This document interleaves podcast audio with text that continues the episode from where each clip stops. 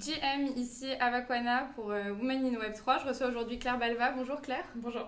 Women in Web 3, c'est euh, une association dont l'objectif est de connecter, d'éduquer et d'empower les femmes dans l'écosystème euh, Web 3. je suis très heureuse de vous recevoir, d'autant que si vous êtes ici, c'est que vous êtes un des noms véritablement à suivre dans l'écosystème blockchain. Euh, avant de commencer et euh, d'annoncer les sujets euh, desquels on va parler aujourd'hui, je vais me permettre de récapituler un petit peu votre parcours. Donc, vous êtes cofondatrice de Blockchain Partner, qui a intégré en 2021 KPMG. vous, êtes, vous êtes régulièrement interviewée. j'ai pu vous lire dans Challenge, j'ai pu écouter votre TED Talk. D'ailleurs, c'est de là que, que je vous connais. Euh, et euh, vous euh, continuez donc à nourrir cet écosystème Web3 grâce à des clients prestigieux. Vous avez quasiment la moitié du CAC 40 dans votre agenda. C'est un très beau parcours, déjà félicitations. Merci beaucoup. Et on va évoquer tout d'abord le ban de Tornado Cash. le 8 août 2022, le Tornado Cash a été placé sous liste noire par le gouvernement américain. On aimerait bien du coup avoir euh, votre point de vue euh, sur la question. Est-ce que ce retournement de situation, puisque euh, Tornado Cash était autorisé depuis sa création en décembre 2019, est étonnant ou Alors c'est un vrai choc hein, pour, pour la communauté, effectivement. parce que, à ma connaissance, c'est vraiment la première fois qu'on a une interdiction comme ça qui tombe sur du code open source. et surtout, même si c'est une interdiction qui est faite par les États-Unis, par les institutions américaines, euh, c'est une interdiction qui est suivie un peu partout dans le monde. C'est-à-dire si l'interdiction avait eu lieu en Europe, on peut quand même imaginer que aux États-Unis, on aurait encore des accès à, Tornado Cash. En fait, ce qui se passe, c'est que les États-Unis euh, gouvernent un peu le, monde là-dessus. Euh, et donc, on a vu GitHub qui a retiré le code source, on a vu un certain nombre de, de protocoles DeFi censurer, entre guillemets, des adresses Tornado Cash, en tout cas dans les accès à leur front-end. et donc, c'est assez impressionnant de voir euh, toutes les questions qui se posent pour ces acteurs-là, de se dire, bah, ok, quelle attitude maintenant je dois avoir vis-à-vis de cette interdiction? Euh, Parce que la crypto, c'est quand même euh, un monde où une des composantes de l'ADN, c'est la résistance à la censure. Mm. et donc c'est très compliqué pour ces acteurs-là de choisir finalement entre bah, est-ce que je vais être compliant ou est-ce que je reste fidèle à mes valeurs et est-ce que je m'oppose à cette censure? Mm. Alors bon, pour certains, ils n'ont pas forcément le choix, c'est des acteurs centralisés. Euh, mais on voit quand même que euh, certains ont presque tendance à, anticiper, voire à faire du zèle, là où d'autres disent euh, bah, finalement, moi, tant qu'on m'a pas dit explicitement de censurer Tornado Cash, je ne le fais pas. Et donc ça pose plein de questions, et moi surtout ce que je trouve intéressant, c'est les questions qui vont se poser sur la censure au niveau protocolaire, notamment avec le passage dans Proof of Stake, on en parlera peut-être tout à l'heure. Oui, c'est vrai qu'on évoquera le sujet, mais alors, vous avez tout à fait raison. La question qu'on peut se poser, c'est est-ce que ça dénature pas aussi la blockchain? C'est qu'aujourd'hui, si on a une véritable intervention étatique récurrente sur les protocoles DeFi, est-ce que la blockchain ne perd pas un petit peu de son intérêt? Oui. Bah, en fait, la relation entre l'État et la blockchain, elle est assez complexe, mais c'est normal que les États aient finalement une influence sur ce qui se passe dans notre vie quotidienne, sur les technologies qu'on utilise. Euh, simplement, jusqu'ici, les États n'avaient régulé que les intermédiaires qui étaient identifiés en termes d'entité juridique. Mm. C'est-à-dire que je suis un État, je vais imposer, euh, je ne sais pas, des normes de KYC à une plateforme d'échange, par exemple. Euh, mais les États ne s'étaient jamais attaqués à du code open source. Code qu'en plus, on ne peut pas euh, arrêter comme ça. Quoi. Je ne peux pas dire j'enlève le smart contract de Tornado Cash et puis tout se passe bien. Donc c'est là, je pense, où est le, le côté nouveau de ce, ce ban. Euh, c'est que pour la première fois, on n'est pas dans de la régulation d'entités centralisées, mm. mais on est vraiment dans une attaque envers euh, bah, purement du code. Mm. Pour leur défense, alors le gouvernement américain a publié des chiffres en expliquant qu'il euh, y aurait eu 7 milliards de dollars de blanchiment depuis la création en décembre 2019.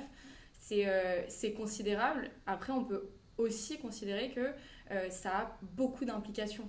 et notamment, peut-être même que ce serait un signe, un aveu de faiblesse de la part de, de l'État américain on sait que même si la blockchain a des applications euh, extraordinaires, elle peut aussi permettre euh, de passer off radar et de créer une économie souterraine. Ah, bien sûr, le sujet est compliqué, hein, sinon mm, mm, on pourrait répondre assez facilement.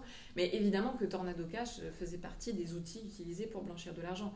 Et donc évidemment que dans un contexte qui, euh, sur le plan géopolitique, est très compliqué, c'est assez logique de voir les États-Unis monter un dossier contre ce genre de, de protocole. Là où c'est euh, pour moi compliqué à comprendre, c'est qu'on a euh, par exemple des arrestations de mm. développeurs qui se font, alors même, même pas sur le sol des États-Unis, mais en Europe, euh, des développeurs qui ont construit cet outil à un moment donné où ce type d'interdiction ne pesait pas du tout au-dessus de leur tête. Mm, C'est-à-dire que je suis un développeur, je, je crée du code open source, j'ai pas d'interdiction particulière à le faire, euh, et finalement, quelques années plus tard, je me retrouve arrêtée.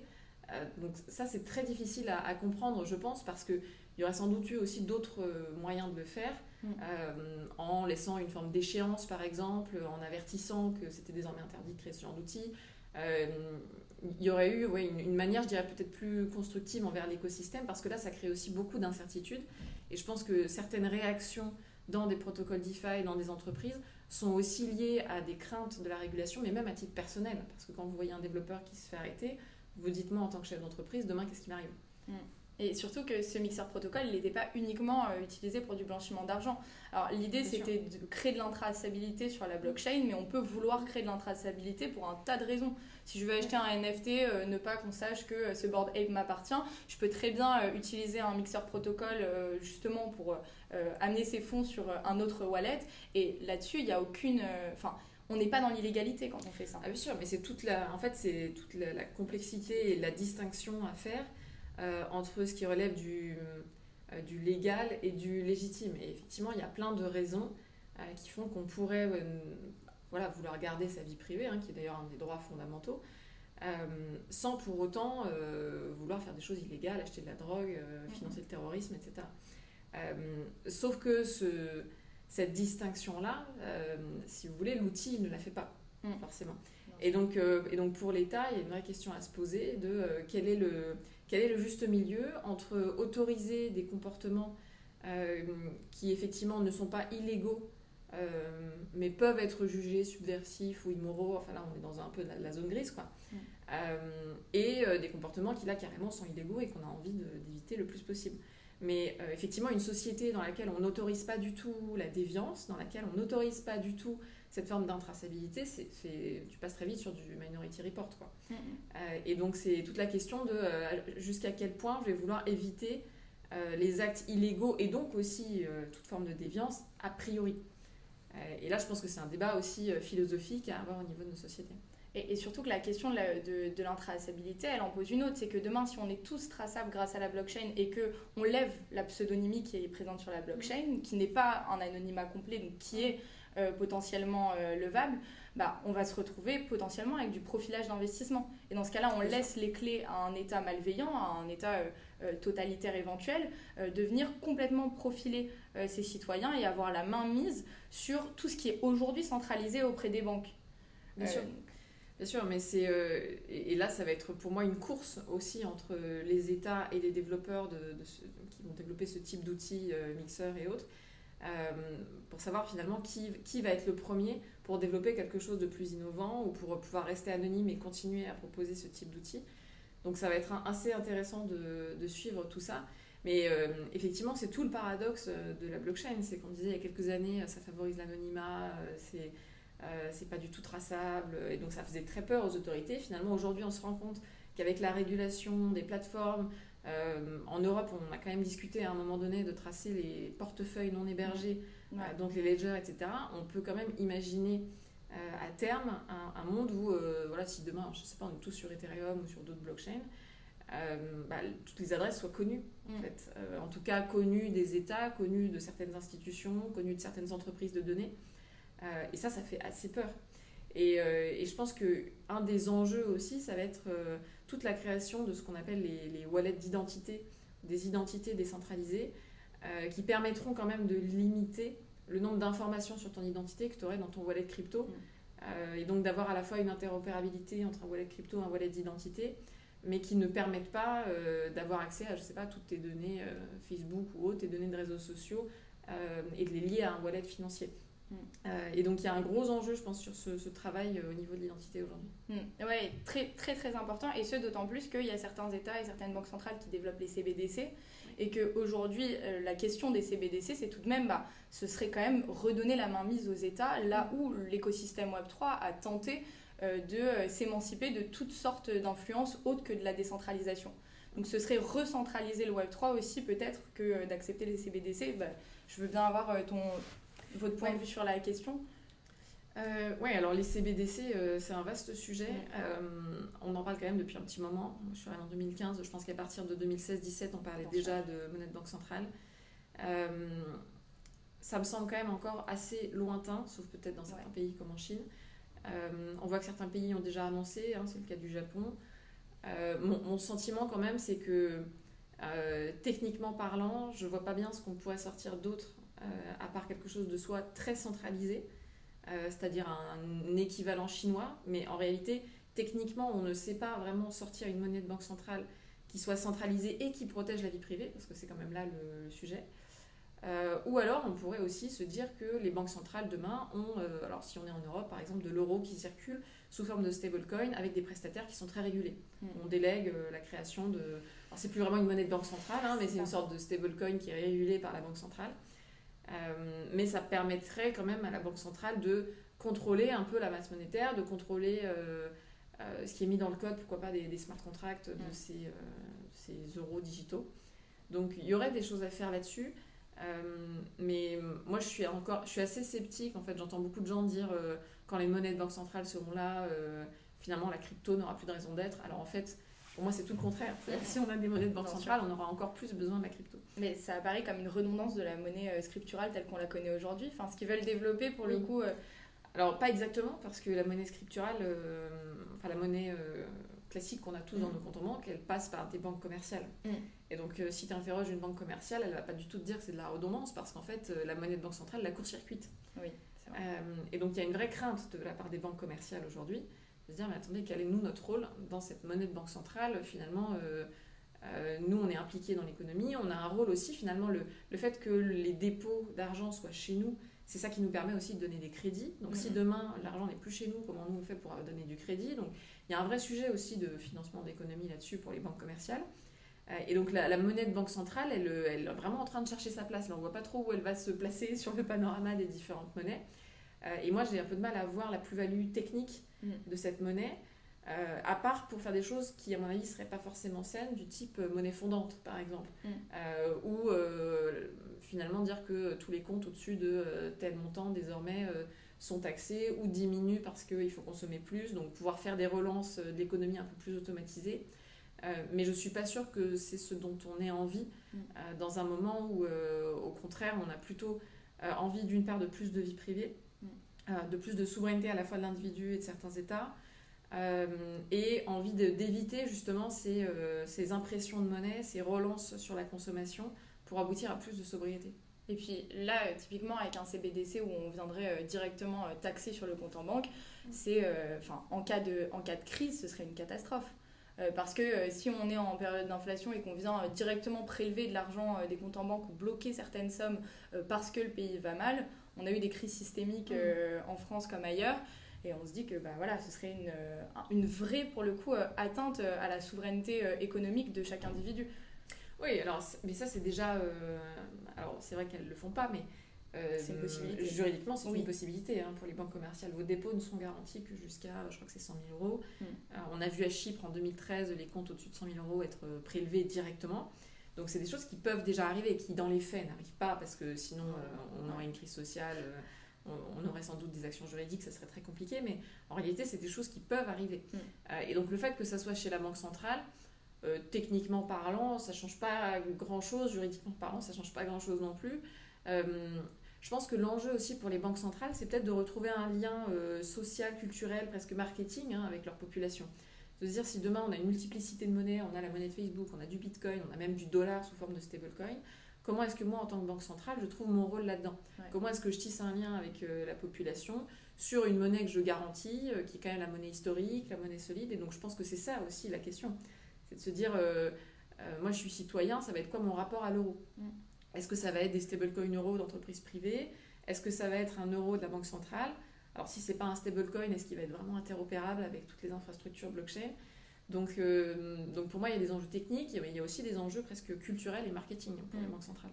C'est vrai. Donc on observe quand même une certaine dualité, ou en tout cas euh, une, un, défaut de position claire entre les relations que vont avoir à l'avenir la blockchain et l'État. Et on peut même se demander, imaginons que demain la DeFi et que les protocoles qui permettent de passer off-radar et de créer une forme d'économie souterraine prennent vraiment de l'ampleur et se popularisent. On, extrairait alors de, du porte-monnaie de l'État certaines sommes et peut-être même un jour, l'État ne serait plus capable d'exercer ses fonctions régaliennes comme il le fait aujourd'hui, euh, grâce à l'argent prélevé, parce qu'il y aurait moins d'argent euh, potentiellement euh, prélevable. Est-ce que dans ce cas-là, vous pensez que l'État pourrait être véritablement menacé en tant qu'État puissance économique, en tant que puissance économique, à l'avenir grâce au développement et à la popularisation de la blockchain? Alors, oui, c'est une, une, des raisons qui fait que l'État est un peu frileux mm-hmm. aujourd'hui sur les cryptos.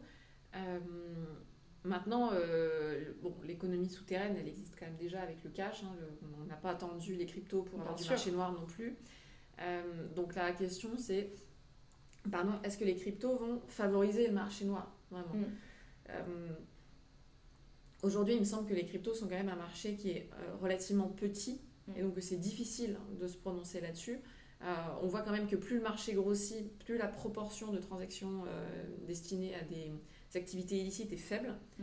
Euh, donc, pour moi, si on, arrive à avoir euh, ces infrastructures blockchain qui deviennent les nouveaux supports du monde financier, si on arrive à avoir euh, des crypto-monnaies largement répandues ou de l'euro qui circule sous forme de crypto-monnaie, l'État se sera aussi adapté à ces infrastructures. Mm. et la vérité, mais là après c'est un peu une question de conviction personnelle, c'est que je vois assez mal demain l'ensemble des citoyens se débrouiller et prendre la responsabilité de son argent à travers un ledger, euh, à travers des wallets non custodial. Alors, peut-être que ça changera, mais je trouve qu'aujourd'hui, l'expérience utilisateur est encore pas suffisante pour permettre ça. Euh, et je trouve, enfin, je, pense aussi que euh, l'État va s'adapter et trouver des moyens de réguler finalement ces différents intermédiaires. Et si demain, on a un vrai problème d'imposition de la population, par exemple, parce qu'on a des wallets non custodial partout, etc., croyez bien que l'État va commencer à réguler des entreprises comme Ledger qui ne régulent pas aujourd'hui. Euh, et donc, il, va y avoir effectivement un rapport de force euh, entre ce monde des, portefeuilles non hébergés et l'État. Euh, mais pour l'instant, je ne suis pas très inquiète parce que ce qu'on voit quand même, c'est que les raisons qui poussent les gens à, ne, à utiliser les cryptos, c'est pas ne pas payer leurs impôts. Sûr. En fait. Bien sûr. donc c'est plutôt, alors bon, ça peut être une question d'investissement, surtout en France. Mm. Euh, il y a aussi effectivement une question de défiance envers les banques. Euh, mais tu vois, dans les, on a fait des sondages hein, dans les raisons, il n'y a jamais euh, je ne veux pas payer d'impôts, donc je mets mon argent en crypto. Bien sûr, malheureusement, c'est l'image aussi que, que, dégage souvent la blockchain et on a eu très souvent cette image, en tout cas pour les personnes qui travaillent dans l'écosystème blockchain, de personnes favorisant justement les activités illicites. Bien sûr que c'est pas le, le cœur. Le, le cœur de métier et c'est même complètement marginal, mais la question d'une d'un rapport de force sous forme de collaboration, euh, c'est aussi une, question à poser. Donc votre point de vue, ce serait davantage que ce sera une, éventuellement une collaboration ou en tout cas un rapport de force qui euh, égalisera euh, finalement les capacités de l'État et de la blockchain. Je, vois mal l'État ne rien faire face à ce moment-là, très sincèrement. déjà, je pense que l'État aura vocation aussi à se moderniser. Si demain on a des différentes monnaies qui circulent mm. sur ces infrastructures, bah, l'État aura aussi une partie de cette trésorerie, une partie de son budget sur ces infrastructures. Euh, et donc, euh, payer ses impôts sera aussi facilité. Vous pourrez peut-être même payer vos impôts en crypto, j'en sais rien. Euh, donc, ce n'est pas forcément une problématique qui m'inquiète aujourd'hui, même si je comprends le, le, fantasme, notamment dans certaines institutions publiques, de se dire mais comment est-ce qu'on va arriver à taxer correctement? Bien sûr, et c'est là que Tornado de Cash intervient un petit peu comme un cheveu sur la soupe, où on peut se dire bah, c'est typiquement le genre de choses qui pourrait se passer à l'avenir si l'État panique. Mm et si l'État a vraiment peur des protocoles DeFi et euh, de la manière dont l'écosystème blockchain évolue. Oui, oui, c'est vrai, c'est vrai. Mais euh, je vois beaucoup plus des interdictions arriver par euh, crainte vraiment de blanchiment et de financement d'activités illicites du type je vais financer le terrorisme, etc. ou d'activités immorales, hein, parce qu'on parle d'illicite, mais on peut parler d'immoral aussi. Plutôt que par peur de, de, la fraude fiscale, de la fraude sociale. Ok, super. Bah écoutez, merci beaucoup Claire. Euh, c'était euh, le premier sujet qu'on a abordé euh, aujourd'hui